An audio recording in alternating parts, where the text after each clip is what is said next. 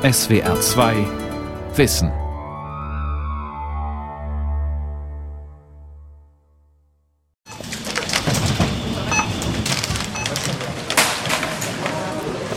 Auch wenn es im Sonderangebot ist, nehme ich nicht mehr mehr mit, weil man schmeißt es hinterher weg.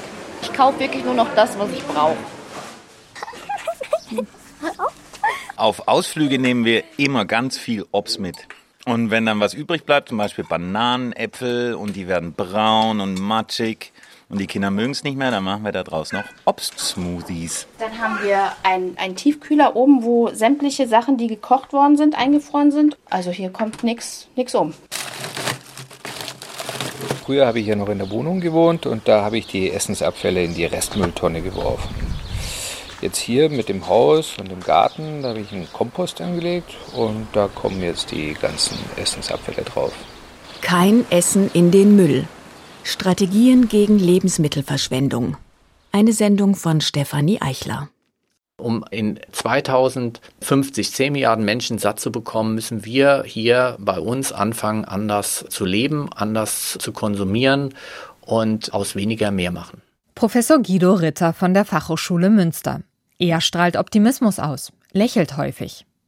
Er und andere Experten sind sich einig, die Lebensmittel, die die Bauern schon heute weltweit produzieren, reichen theoretisch aus, um die erwarteten 10 Milliarden Menschen satt zu bekommen.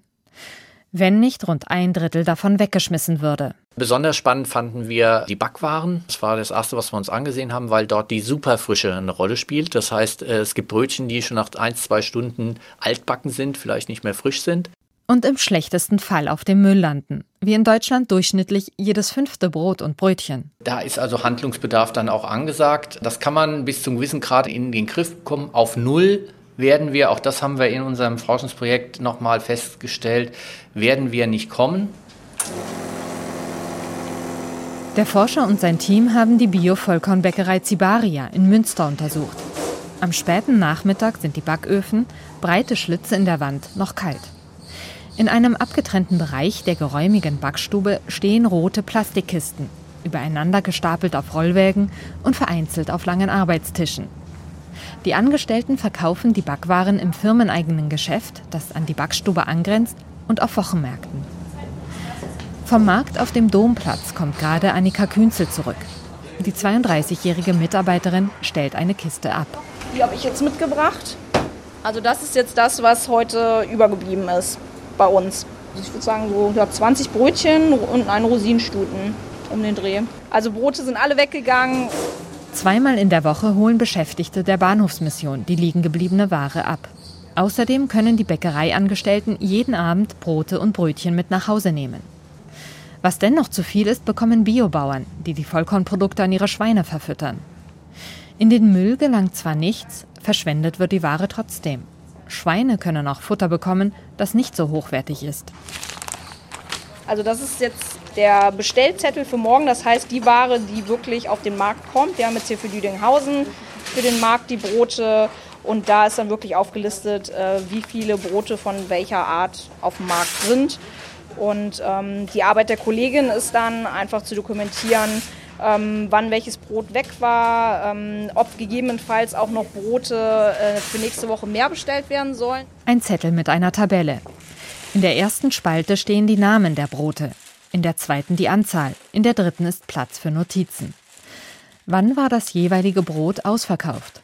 Um Kundenwünsche festzuhalten, ist noch eine vierte Spalte vorhanden. Das sind total wichtige Hinweise für mich, wenn ich im Büro sitze und sehe, uh, äh, von dem Chia-Leinbrot werden aber drei mehr verlangt auf dem Markt. Dann würde ich die für nächste Woche dann auch einfach mehr bestellen.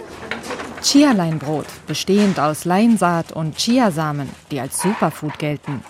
Die Bäckerei wirbt bei der Produktbeschreibung damit, dass das Brot lange frisch und locker bleibt. Also auch wenn es viele Tage liegt, nicht weggeschmissen werden muss. Das macht auch total Spaß. Also gerade dieser Mix immer aus Theorie und Praxis, äh, aus Büro und aber auch draußen sein und wirklich direkt im Verkauf macht total viel Spaß. Mit seinem Team hat Guido Ritter fünf weitere Bäckereien erforscht, darunter auch eine Bäckereikette mit 40 Filialen. In der Woche, in der die Wissenschaftler die übrig gebliebenen Backwaren zählten, wurden ganze 2700 Kilogramm Brote, Brötchen und Kuchen nicht verkauft. Das entspricht einem Verlust von 16.000 Euro in jeder Bäckerei pro Woche. Um die Einbußen zu reduzieren, entwickelten Guido Ritter und sein Team Schulungsmaterial mit Maßnahmen, die zum Teil überraschend einfach sind. Man kann es auf ein Mindestmaß auch reduzieren, wenn man sich dessen bewusst ist. Einmal auch misst, was man da macht, dass man also tatsächlich Daten auch erhebt. Und allein schon, wenn man anfängt, sich mit dem Thema zu beschäftigen, haben wir auch im Forschungsprojekt gemerkt, dass sofort bei allen Bäckereien die Retourenzahlen deutlich zurückgegangen sind. Die Forscher haben der Bäckerei Zibaria dazu geraten, bei der Bestellung noch mehr Faktoren zu berücksichtigen. Auch das Wetter, Ferienzeiten und Stadtfeste beeinflussen, wie viele Backwaren die Kunden nachfragen. Außerdem lässt sich aus der Verkaufsgeschichte lernen. Bei der Bestellung beispielsweise für einen Mittwoch Mitte Juni sollten nicht nur die Verkaufszahlen vom Mittwoch der Vorwoche berücksichtigt werden, sondern auch vom Mittwoch Mitte Juni letzten Jahres und des Jahres zuvor. Um den Überblick zu behalten, wird gerade ein entsprechendes Computerprogramm entwickelt. Das ist auf jeden Fall ein sehr wichtiger Teil, der vorher noch gar nicht in unserer Denke war. Und dafür ist eben jetzt noch ein neues Start-up hier mit uns zugange. Also es muss erstmal eine Datenbasis ja auch aufgebaut werden. Und es war aber eben möglich, weil in unserer Warenwirtschaft die Daten ja drin waren, dann eben jetzt auch rückwirkend für ein, teilweise für zwei Jahre die Daten entsprechend aufzuschließen. Rike Kappler ist Inhaberin von Zibaria. Sie ist eine resolute Ökobäckerin. Früher hat sie sich einmal in der Frauen- und Friedensbewegung engagiert. Mein Lieblingsbrot ist Bayernleib. Das ist ein reines Roggenbrot mit Kümmel und das schmeckt auch noch acht Tage später und zwölf Tage später und vielleicht auch noch 14 Tage später. Es kommt darauf an, wie man es aufbewahrt. Wie denn am besten? Am besten einfach in ein Tuch gewickelt und bei Raumtemperatur und die Schnittstelle ein bisschen abdecken, indem man es auf die Schnittstelle stellt. Auch die Mitarbeiter vom Restlos Glücklich, einem Restaurant in Berlin-Neukölln, wollen die Lebensmittelverschwendung in den Griff bekommen. Sie wurden mit mehreren Nachhaltigkeitspreisen ausgezeichnet, wie zum Beispiel dem Bundespreis Zu gut für die Tonne. Das Team zeigt, wie es gelingt, Essensreste zu verwerten, die im Handel übrig bleiben. Neben Brot sind das einzelne Bananen, Gemüse mit Dellen oder Joghurt mit abgelaufenem Verfallsdatum. Die Gäste speisen auf Stühlen, die von den Großeltern stammen könnten, sowie auf einer alten Gartenbank. Das Restaurant hat Patina. Schnell stellt sich ein Wohlgefühl ein.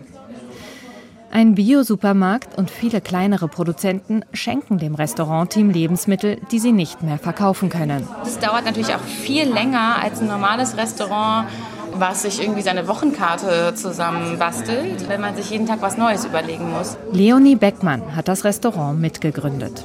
Und es ist natürlich eine ganz andere Kreativität von den Köchen gefragt. Manchmal sagen die auch, oh, jetzt hätte ich aber Bock irgendwie auf Champignons. Und wir sagen, gibt's halt nicht. Du musst dich mal wieder mit äh, der Paprika begnügen und dir was Neues ausdenken. Pro Woche verarbeiten die Köche 10 bis 15 Paletten voller Nahrungsmittel. Das Kürbisbrot in der Restaurantküche sieht frisch aus. Welkes Grün ist der einzige Defekt bei den Karotten. Von der Paprika wird die Küchenhilfe wohl ein Drittel, die weichen Stellen wegschneiden. Der Koch verarbeitet die Zutaten zum heutigen Hauptgang. Kürbisbrotbratling an Wurzelgemüse mit Paprikabulgur. Mmh, lecker. Gut gewürzt, nicht salzig. Das Gemüse, Wurzelgemüse, ist bissfest, es schmeckt kein bisschen nach Resten. In dem Lokal sehen hinter einer unvollständig verputzten Wand Backsteine hervor. Die Gerichte stehen in Kreide auf einer Schiefertafel. Dazu der Preis. Das Menü kostet 20 Euro. Viele Leute fragen uns, warum wir das Essen nicht günstiger anbieten als zum normalen Preis sozusagen. Und dazu können wir eben nur sagen, dass, also erstens sind wir natürlich ein Verein, wir wollen das Geld für andere Zwecke nutzen, also nachdem es hier eingegangen ist. Und zweitens engagiert sich das Team in Schulen und veranstaltet dort auf eigene Kosten Kochkurse. Mit dem Ziel, dass Schulkinder und Erwachsene sich ihr Konsum- und Essverhalten bewusst machen und lernen, wie sie Reste weiter verwerten können. Hey, schaut mal, was wir daraus machen können. Ähm, und überlegt mal, was ihr noch daraus machen könnt zu Hause. In dem kleinen Restaurant wechseln sich insgesamt zehn Festangestellte und 80 ehrenamtliche Mitarbeiter beim Schneiden in der Küche oder beim Bedienen ab. Das alles zu organisieren kostet ebenfalls Geld, erzählt Ole Syndikus, der Restaurantleiter. Er ist heute im Service eingesprungen und hat sich eine lilafarbene Schürze umgebunden. Der Aufwand, die Ehrenamtlichen zu koordinieren, steht vielleicht gar nicht so richtig im Verhältnis zum sag mal, Nutzen. Also eine professionelle Küchenhilfe zu haben, wäre vielleicht für uns viel einfacher und am Ende dann eben auch effektiver, effizienter, also günstiger vielleicht sogar, als diesen großen Apparat an Ehrenamtlichen, die ein bis zweimal im Monat kommen, zu koordinieren. Aber das ist eben Teil unseres Projekts, dass die Leute in der Küche mitarbeiten, in der Küche was lernen, was über Lebensmittel lernen, über Lebensmittelverschwendung. Ich habe mich verzählt. Nee, Dennis hat sich verzählt. Eins zu Aber da kommen auch nur elf Leute, also der zwölfte ist nicht gekommen. Es ist kurz nach 22 Uhr. Im Lokal möchten Gäste noch ein Menü bestellen. Doch. Also Essen ist aus, haben wir gerade gehört. Es sind gerade noch drei Leute gekommen und es gibt jetzt nichts mehr. Das ist auch sehr schön für uns. Also hat zwei Seiten, aber es ist schön, denn es gibt keine Reste. Die Verschwendung bewusst machen ist wohl die wichtigste Maßnahme, um das Problem zu stoppen. Ob auch unbewusste Faktoren steuern, wie viel Essen wir wegschmeißen? Nina Langen, Professorin für Ernährung und Lebensmittelwissenschaft an der TU Berlin, erforscht, wie in Kantinen Tellerreste vermieden werden. Von den Kantinengästen unbemerkt stellt das Team der Forscherin in der Spülküche Kameras auf. Wir kriegen die Tabletts mit den Tellern zurück und filmen also jetzt diese Teller um dann nachher äh, herauszufinden, wie viel Prozent von einem äh, herausgegebenen Teller landet jetzt wieder in der Spülküche und ist damit ein klassischer Tellerrest. Und wir wollen dann herausfinden, ob die Tellerreste pro Gericht geringer werden, je nachdem, wo das Gericht jetzt entweder angeboten wurde oder mit welchem Namen es verkauft wurde. Und da sind wir noch mitten dabei, denn das sind natürlich ähm, ja, viele Teller, die wir uns da angucken müssen. Zehn Stunden Filmmaterial warten auf die Wissenschaftlerin. Ihre Hypothese? Wenn das Essen an einem bestimmten Ort in der Kantine angeboten wird, empfinden es die Gäste als besonders wertig. Sie verzehren es vollständiger. Dass es in den untersuchten Kantinen solch einen Ort gibt, konnte die Forscherin bestätigen. Doch noch ist offen, ob die Gäste diese Mahlzeit tatsächlich aufessen. Und eine andere Möglichkeit, ähm, die wir jetzt auch schon ausprobiert haben, ist die, dass wir dem Gericht einen besonders beschreibenden, tollen Namen geben. Denn Studien haben gezeigt, dass die Menschen ein besseres Geschmacksempfinden haben für ein Gericht und sagen, das schmeckt mir besser, wenn es einen besonderen Namen hat. Vegetarische Bolognese wurde zu Bionudeln mit westfälischem Gemüse Bologneser Art. Und aus Spitzkohl-Curry mit Bio-Reis Westfalen trifft Asien, westfälischer Spitzkohl neu interpretiert. Ob die Namen gut gewählt waren? Diese Frage stellt sich Nina Langen, denn die Maßnahme führte nicht zur Reduktion der Tellerreste. Die Wissenschaftlerin untersucht noch warum. Das Forschungsfeld der Lebensmittelverschwendung ist recht jung. Am Anfang stand der Dokumentarfilm We Taste the Waste von Valentin Thurn aus dem Jahr 2011 in dem der Regisseur unter anderem zwei Essensretter begleitet, die kopfüber in die Mülltonnen eines Supermarkts tauchen.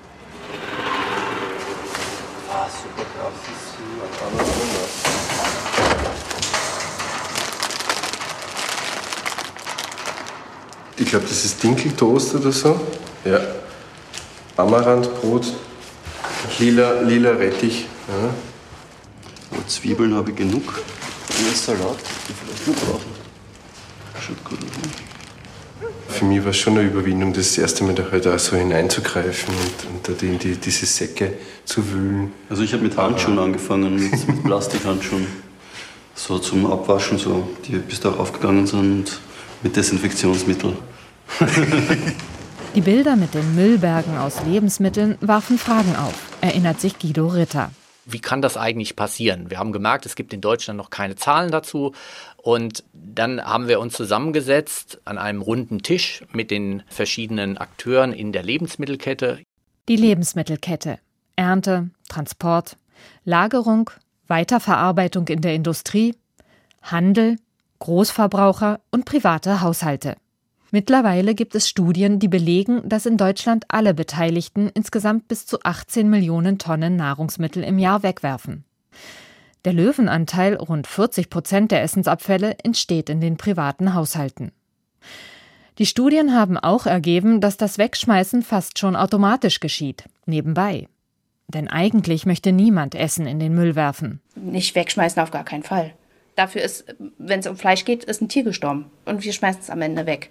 Möchte ich nicht. Finde ich respektlos. Nee, wir schmeißen überhaupt nichts weg. Also ganz selten vielleicht mal, wenn etwas verdorben ist. Aber eigentlich passen wir ganz gut auf unsere Sachen auf. Ist ja auch Geld, das da ansonsten flöten geht. Kampagnen mit dem Ziel, einzig die Verbraucher aufzuklären, greifen aber zu kurz, kritisieren die Forscher. Die Lebensmittelverschwendung zu stoppen, kann nur gelingen mit Blick auf die ganze Kette. Und es kam tatsächlich heraus, dass in der Kette es nicht einen Schuldigen gibt oder einen Hauptverantwortlichen, sondern dass alle in der Kette etwas dazu beitragen, dass wir in einer Überflussgesellschaft ein Problem haben, das Angebot und die Nachfrage tatsächlich in Einklang zu bringen. Der Handelsverband Deutschland gibt an, nur gut ein Prozent aller Lebensmittel, verdorbene oder beschädigte Ware, werfen Händlerinnen und Händler weg. Doch manchmal verschieben sie das Problem nur durch Sonderangebote. Hinten raus zum Verbraucher, der dann so viel eingekauft hat, weil er auf das Schnäppchen 3 für 2 eingestiegen ist, obwohl er gar keinen Hunger hat oder es ihm viel zu viel ist oder vielleicht gar nicht schmeckt und es am Ende dann in die Mülltonne kommt.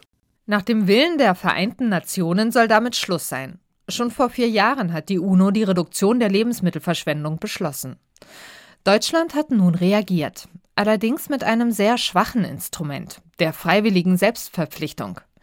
Unter dem Slogan Verwenden statt Verschwenden will Julia Klöckner, Bundesernährungsministerin, im Einzelhandel und bei den Verbrauchern die Abfälle bis 2030 halbieren. Auch Produktion und Transport sollen Maßnahmen erarbeiten, um weniger Lebensmittel wegzuschmeißen. Forschern wie Guido Ritter geht das nicht weit genug. Er fordert Gesetze. Ihre Wirkung ist garantiert, weil sie Sanktionen beinhalten, wenn Unternehmen die Ziele nicht erreichen. Mülltonne Nummer 1, eine Papiermülltonne. Wir sehen schon mal, dass hier nichts drin ist, aber das Gute ist, wir trennen insofern, als dass es Papiermüll gibt. Und dann haben wir noch eine schwarze Tonne, das ist die Restmülltonne. Und wenn man hier reinschaut, dann sieht man alles Mögliche. Und dass man hier alles Mögliche sieht von, von Plastik, aber eben auch ähm, tatsächlich auch ein paar Lebensmittelreste, hat sich jemand ein bisschen Essen mitgenommen und hier reingeworfen. Das hat damit zu tun, dass wir nur diese beiden Möglichkeiten hier in unserem Bürogebäude haben, äh, Müll zu trennen. Es gibt nur Papier und es gibt nur Restmüll. Stefanie Wunder vom Ecologic Institute in Berlin, eine private Einrichtung für Umweltwissenschaft. Die energische Frau koordiniert das Projekt Refresh. 20 Partner aus Europa und China engagieren sich gegen die Lebensmittelverschwendung. Es geht zum Beispiel um die Abfall- und Ressourcenpolitik in der EU. Die Forscherin spricht Empfehlungen aus. Essensreste sollen gesammelt werden, damit sie entweder energetisch in der Biogasproduktion oder als Kompost weiterverwertet werden. Sie ärgert sich darüber, dass sie den Kaffeesatz am Arbeitsplatz mit dem restlichen Müll entsorgen muss, denn der Hausverwalter hat sich gegen die Biotonne entschieden. Wenn wir Essensreste nicht getrennt entsorgen, um sie zu kompostieren, dann landet dieser Biomüll auf der Müllkippe oder in der Müllverbrennung. Und wenn er in der Müllkippe landet, äh, auf einer Deponie landet, dann produziert er Methan. Und Methan ist ein sehr, sehr potentes Klimagas, noch schlimmer als Kohlendioxid. Und das gilt es zu vermeiden. Aus Möhrengrün lässt sich Pesto herstellen. Das Grün von Radieschen, gut gewaschen und mariniert, ist ein leckerer Salat. Überbacken im Ofen werden Blätter von Blumenkohl schmackhaft und knusprig. Diese Rezepte sind nicht neu, aber ihre Zutaten landen meist im Müll. Auch in der Industrie fallen Lebensmittelreste an, die nicht weggeschmissen werden müssten etwa Knochen oder Avocadokerne. Im Rahmen des Projekts Refresh entwickeln die Wissenschaftler Technologien, um diese Abfälle zu nutzen. Die Forscher möchten gewährleisten, dass die Verbraucherin und der Verbraucher die neuen Produkte akzeptieren. Deshalb versuchen sie, das Image des Lebensmittelabfalls zu verbessern. Stefanie Wunder.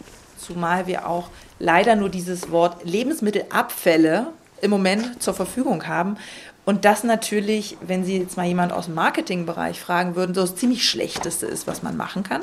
Lebensmittelreste kann man dann nicht umschreiben? Kann man gehen. Es hört sich trotzdem weiterhin an, als ob es etwas ist, was die anderen nicht haben wollen. Und ich möchte nicht von Müll oder Resten äh, oder Überbleibseln mich ernähren. Ich möchte natürlich das Beste. Die Umweltforscherin weist darauf hin, was es bedeutet, wenn wir 30 Prozent aller Lebensmittel wegschmeißen. Es heißt, dass wir einen großen Teil aller Land- und Wasserressourcen verschwenden und dass Düngemittel, Energie und menschliche Arbeit umsonst eingesetzt werden. Und selbst bei der Verwertung der Reste läuft einiges schief. So landen abgelaufene Joghurts, die der Handel aussortiert, in der Biogasanlage. Und da müssten sie nicht landen. Und insofern geht es auch darum, die aktuellen Nutzungen so zu ändern, dass sie auch sozial gerecht sind und eben nicht der Joghurt in der Biogasanlage landet, sondern auf dem Teller von jemand, der sie sich sonst vielleicht nicht hätte kaufen können. Ob in einem Berliner Hinterhof oder in Kantinen, in einem alternativen Restaurant oder in einer Bäckerei in Münster, viele Menschen wollen etwas dagegen tun, dass Nahrungsmittel im Müll landen. So auch einige Landwirte und Händler. Bisher sortieren Bauern zweibeinige Möhren oder verwachsene Kartoffeln meist aus. Es heißt, dass Handel und Verbraucher dieses Gemüse nicht haben wollen, obwohl es schmeckt. Es landet dann zwar nicht direkt auf dem Müll, wird aber als Tierfutter verwertet. Doch Guido Ritter beobachtet einen Gegentrend. Es gibt also mittlerweile Tendenzen, dass der Handel auch die Initiative übernimmt und sagt, wir bringen einfach ein Regal und legen da auch mal Gemüse rein, was nicht so schön gewachsen ist. Eine Maßnahme, die der Handel in Großbritannien schon seit längerem umsetzt, mit großem Erfolg. Das womöglich hässliche Gemüse findet breite Akzeptanz. Natur ist nun mal auch manchmal pickelig und äh, manchmal ein bisschen krumm und da müssen wir uns als Verbraucher auch wieder dran gewöhnen. 2,15 Euro. Im Geschäft Zibaria in Münster, das an die Backstube angrenzt, duftet es knapp eine Stunde vor Ladenschluss noch nach frischem Brot. Verschiedene Dinkel- und Weizenbrote liegen im Regal, sowie drei Nussmohn. Doch im Vergleich zu einer Auswahl von sonst 50 Broten ist das Angebot jetzt übersichtlich. Wir gucken, dass wir möglichst mit den wenigen Sachen, die wir dann vielleicht noch im Geschäft haben, trotzdem ein schönes Bild für den Kunden schaffen. Das heißt, äh, die Kollegin hat zum Beispiel schon Brote von, von dem oberen Regal mit ins untere reingepackt, dass es einfach schön komprimiert ist, auf einen Blick zu erkennen und trotzdem ein schönes Bild noch. Die letzte Stunde vor Ladenschluss. Manche Bäckereien backen extra, um noch einmal die Regale zu füllen. Die Kundinnen und Kunden sollen schließlich bis zuletzt ihr Lieblingsbrot vorfinden. Doch Bäckereibetreiber sollten in Kauf nehmen, dass sie am Abend weniger Backwaren anbieten. Nur dann schaffen sie es, die Verluste auf 10 Prozent zu reduzieren, wie das Forschungsprojekt von Guido Ritter ergeben hat. Ja, also das ist ein, eine der Dinge, die wir auch empfohlen haben, dass so eine ABC-Analyse gemacht wird, dass man sein Warensortiment kennt. Was sind die, die Renner sozusagen, die auf keinen Fall ausgehen dürfen?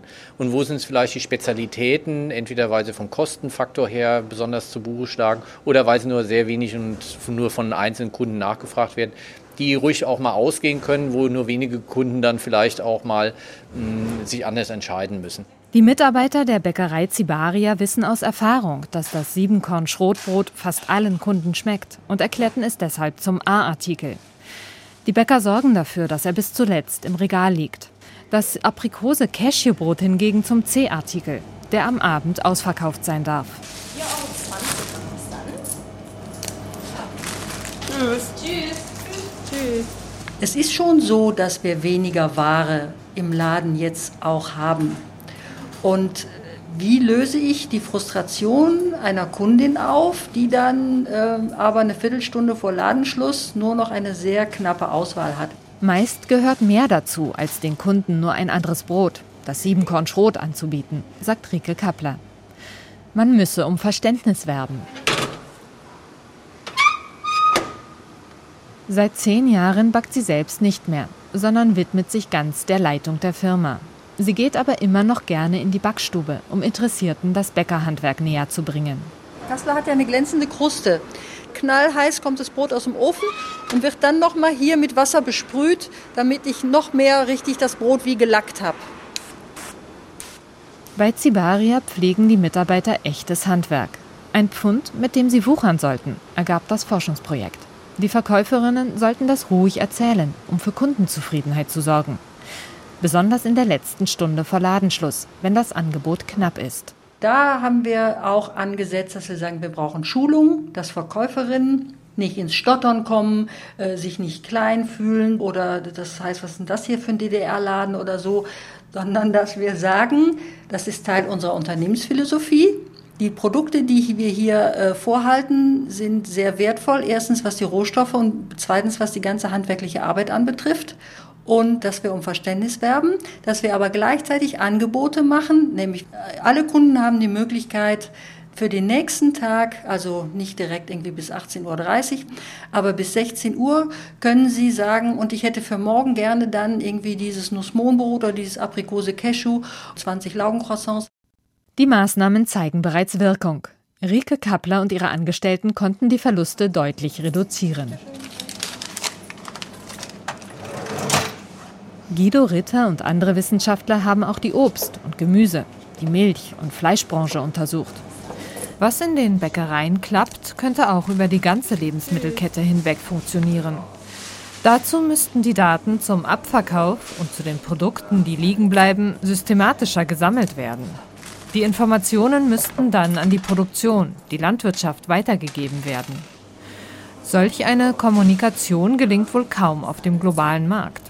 Doch es kann funktionieren, wenn wir unsere Lebensmittel aus der Region beziehen sodass man passgenauer sozusagen vorne auch schon beim Bauern produzieren kann, was vielleicht dann später vom Kunden auch gebraucht wird. Im Moment gibt es diese Kommunikation noch nicht in der ganzen Kette, wäre aber sozusagen eine Möglichkeit, um Ressourcen zu schonen und passgenau herzustellen. Oh, nicht mehr da. Doch, nee, ist noch da. Das hole ich mir nachher. In der Bäckerei Zibaria, zehn Minuten vor Ladenschluss, findet Guido Ritter doch noch das Karmut Gold, ein kräftiges Weizenbrot. Es schmeckt ihm auch noch am sechsten Tag. Und wenn es hart oder trocken wird, macht er noch was draus. Bei mir zu Hause bin ich sozusagen derjenige, der für das Rezept Armer Ritter zuständig ist. Ja, mein Nachname ist Ritter, passt irgendwie. Die Kinder freuen sich schon, weil es ist einfach eine wunderbare Art trockenes Brot durch Einweichen in Milch-Sahne, bisschen Zucker, bisschen Salz noch dabei, ausbacken in Ei, dann in der Pfanne zu einem wunderbaren Frühstück dann zu veredeln.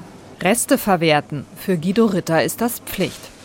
Doch um die Lebensmittelverschwendung im Ganzen einzudämmen, müssen wir am Anfang der Kette ansetzen. Die Bauern müssten letztendlich weniger Nahrung produzieren, weniger Wachstum. Da kommt man nicht drum herum.